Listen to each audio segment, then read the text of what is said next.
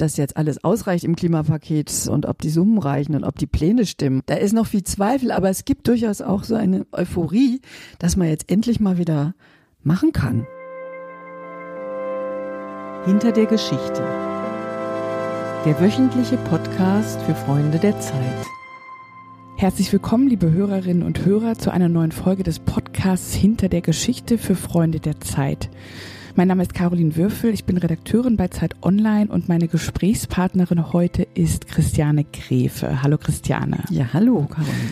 Christiane ist Reporterin in der Hauptstadtredaktion der Zeit und hat in der aktuellen Ausgabe Nummer 53, also der letzten Ausgabe dieses Jahres, wir sind alle wahnsinnig erschöpft und ganz froh, dass das jetzt geschafft ist, mit den Kollegen Klaas Tatje und Dirk Assendorf im Wissen eine Geschichte darüber geschrieben, wie die Bahn als Klimaschützer eigentlich vorankommt und die Pläne des Klimapakets der Bundesregierung umsetzt. Der Titel ist Volle Züge, 2030 sollen doppelt so viele Leute Bahn fahren. Gerade zu den Feiertagen ahnt man ja schon, dass da ein großes Chaos wie eigentlich jedes Jahr ausbrechen wird. Fährst du denn in den nächsten Tagen Bahn und musst in den Zug steigen? Ich bin eine klassische Vertreterin der mobilen Gesellschaft. Ja, ich werde einmal ins Sauerland fahren zu meiner Familie, dann wieder zurück nach Berlin, dann über Silvester nach München zu meinen engsten und ältesten Freunden, dann wieder zurück nach Berlin und ich zittere schon. Erklär doch mal, ihr habt euch jetzt lange mit der Bahn beschäftigt. Das sind ja im Blatt genau zwei Seiten, die ihr da mit dem Thema vollgeschrieben habt. Warum ist die Situation bei der Bahn eigentlich vor allen Dingen an so Tagen wie Weihnachten so eine Katastrophe?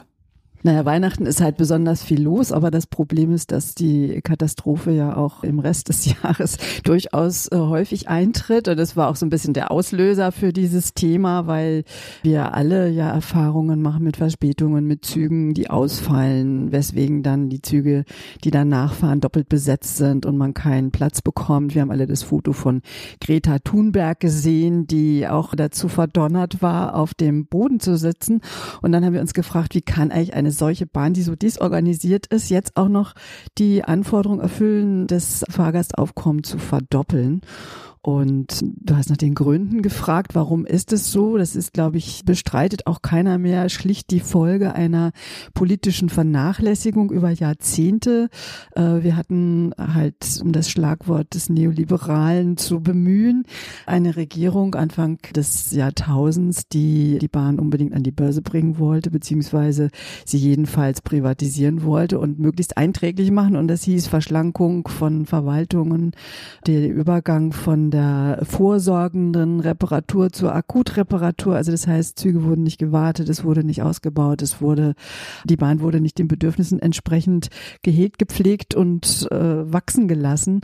Und äh, die Konsequenzen erleben wir jetzt. Die Züge funktionieren nicht, äh, Gleise sind abgenutzt. Es, ich glaube, im Moment hat die Bahn 800 Baustellen, um zu reparieren und wieder auf Vordermann zu bringen oder eben auch ein bisschen auszubauen. Und das ist auch eine der Ursachen, warum Züge nicht funktionieren funktionieren, weil wenn es irgendwo im Netz fragil wird, dann ist eben oft alles, was danach folgt, auch betroffen. Ihr habt das Stück zu dritt geschrieben sozusagen eine kleine Nebenanekdote. Wir sitzen ja hier gerade in deinem Büro in der Dorotheenstraße und wir haben uns gerade ein Schwarz-Weiß-Foto von dir angeschaut. Du bist ja eigentlich mit immer mal wieder Unterbrechungen, aber seit 1987 bei der Zeit, also seit über 30 Jahren. Und als du damals anfingst, schrieb man die Stücke noch auf Schreibmaschine ja, und musste war ganz angewiesen auf das Archiv, was, wie du eben schon gesagt hast, in unserem Vorgespräch Artikel, Ausschnitt und für ein zusammensuchte, was man eigentlich als Hintergrundwissen für die Recherche brauchte. Wie hat es jetzt funktioniert? Wie ist das, wenn man dann so zu dritt im Team arbeitet? Wie habt ihr euch das aufgeteilt? Einer schreibt, die anderen beiden stürzen los und befragen ganz viele Leute oder wie habt ihr das gemacht? Naja, also was du gerade beschrieben hast, das war sozusagen die Zeit lange vor Google. Da war das Arbeiten wirklich noch ganz anders anders. Da war man übrigens auch sehr viel mehr, ich sag mal, Solist, ja, da schrieb jeder seine Artikel und dass man äh, vieles im Team macht heute, finde ich ehrlich gesagt ganz toll. Das macht erstens mehr Spaß, außerdem kommt da viel mehr zusammen. Und das war auch der Hintergrund sozusagen dieser Zusammensetzung. Der Dirk Asendorf ist jemand, der sich im Wissenschaftsressort sehr viel mit Technologie beschäftigt und da einfach auch eine jahrzehntelange Erfahrung mit Umweltteam hat. Klaas Tatje sitzt im Wirtschaftsressort eigentlich und ist dort für Verkehrsthemen unter anderem zuständig. Das heißt, er hat da eine Expertise und ich sitze hier in Berlin sozusagen ein bisschen näher an der Politik und bin aber auch außerdem mit Ökologiethemen schon seit vielen Jahren zugange. Also insofern, das wird dann auch immer so ein bisschen nach Bedarf zusammengesetzt und so war es auch in diesem Fall.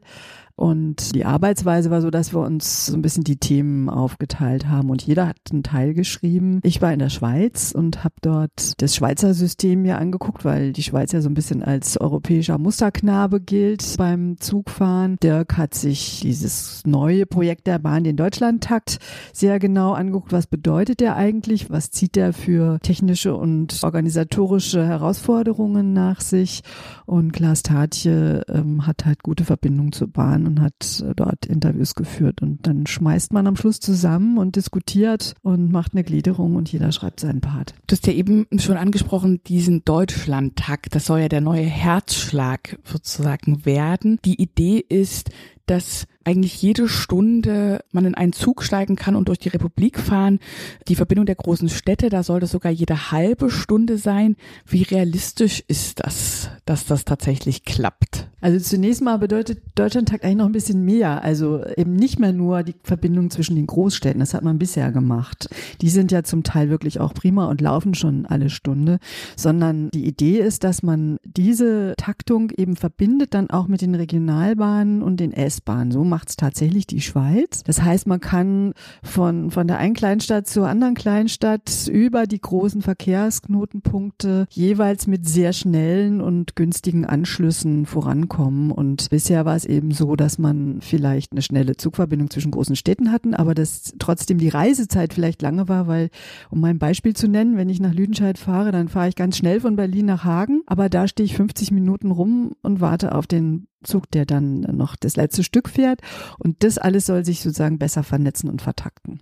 Wie realistisch ist es? Das hängt davon ab, wie sehr es jetzt der Bahn gelingt, das durchaus anerkennenswert viele Geld, das sie jetzt aus dem Klimaschutzpaket und auch aus anderen Töpfen bekommen. Manche sagen, es reicht trotzdem nicht aus, ja, dass sie das gut ausgeben, dass sie gut planen, dass sie genug Mitarbeiter finden, denn die Bahn selber sagt, sie brauchen 100.000 zusätzliche Mitarbeiter. Angeblich haben sie schon 23.000, aber da ist dann auch die Frage, sind es die richtigen Planer? Also es wird ein organisatorischer Mammutakt, äh, das auf jeden Fall. Und ob er in der Zeit gelingt, die jetzt angepeilt ist, also eben bis 2030, da habe ich durchaus meine Zweifel. Aber es ist ja auch so, wenn man sich keine Ziele setzt, ist auch kein Druck da. Insofern, ich hoffe, dass es gelingt, aber es wird ein echter Kraftakt. Denn das vielleicht auch noch, das bedeutet ja, dass man viele der Knoten, also der, der großen Bahnhöfe, Umsteigebahnhöfe in Deutschland äh, wird ausbauen müssen, dass man auch Strecken noch ausbauen muss. Und wir haben ja an vielen Beispielen gesehen, dass sowas eben nicht einfach ein paar Jahre dauert, sondern Jahrzehnte, unter anderem, weil die Bürger, die an diesen Strecken wohnen, da nicht immer so begeistert davon sind. Also es wird unter anderem auch eine Herausforderung für demokratische Planung werden, ob es gelingt, so einen Deutschlandtakt hier auch hinzukriegen. Ich schreibe das auch im Text, was diese Verspätungen angeht. Klar kennt natürlich jeder von uns Verspätungen. Ich, man ist ja dann trotzdem immer milde und denkt, na ja, dass mal so ein Zug verspätet ist, das ist ja auch eigentlich nicht so schlimm. Habt ihr denn mal nachgeguckt, ist das doch ein großes Ausmaß? Also passiert eigentlich das jeden Tag, dass die Züge zu spät sind oder wie schlimm ist es tatsächlich? Also es ist schon ein relativ hohes Ausmaß. Ich glaube, es ist es gibt eine Untersuchung, da sind fast ein Viertel der Züge. Aber das ist natürlich sehr unterschiedlich. Also wenn das mal ein paar Minuten sind und der Anschluss klappt trotzdem und da tut die Bahn ja auch inzwischen eine Menge und kommuniziert und versucht die Anschlüsse aufrechtzuerhalten, dann ist es nicht so schlimm. Aber ich glaube, offiziell heißt es über sechs Minuten sein Problem und über sechs Minuten kann natürlich alles heißen. Das kann auch heißen eine halbe Stunde oder es kann heißen anderthalb Stunden. Und ähm, ich glaube, die Bahn selber bestreitet auch nicht, dass sie im Moment durchaus ein Problem hat. Sie bemüht sich, aber das ist eben auch nicht so leicht, wenn man strukturell so lange vernachlässigt wurde. Also wenn einfach die personelle Besetzung und auch die technischen Voraussetzungen mager sind, dann ist das Bemühen nicht immer mit Erfolg gekrönt und das merkt man ja auch oft an den extrem freundlichen Mitarbeitern der Bahn, die selber total frustriert sind in den Waggons und sich schon immer rauf und runter entschuldigen für ihre eigene Institution, was wirklich selten ist, finde ich, in der Unternehmensgeschichte.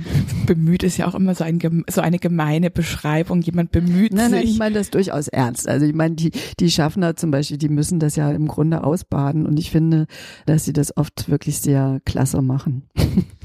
immer noch Stimmung aufrechterhalten. Wie ist denn das? Ihr habt ja gesprochen auch mit sozusagen den Entscheidungsträgern der Bahn.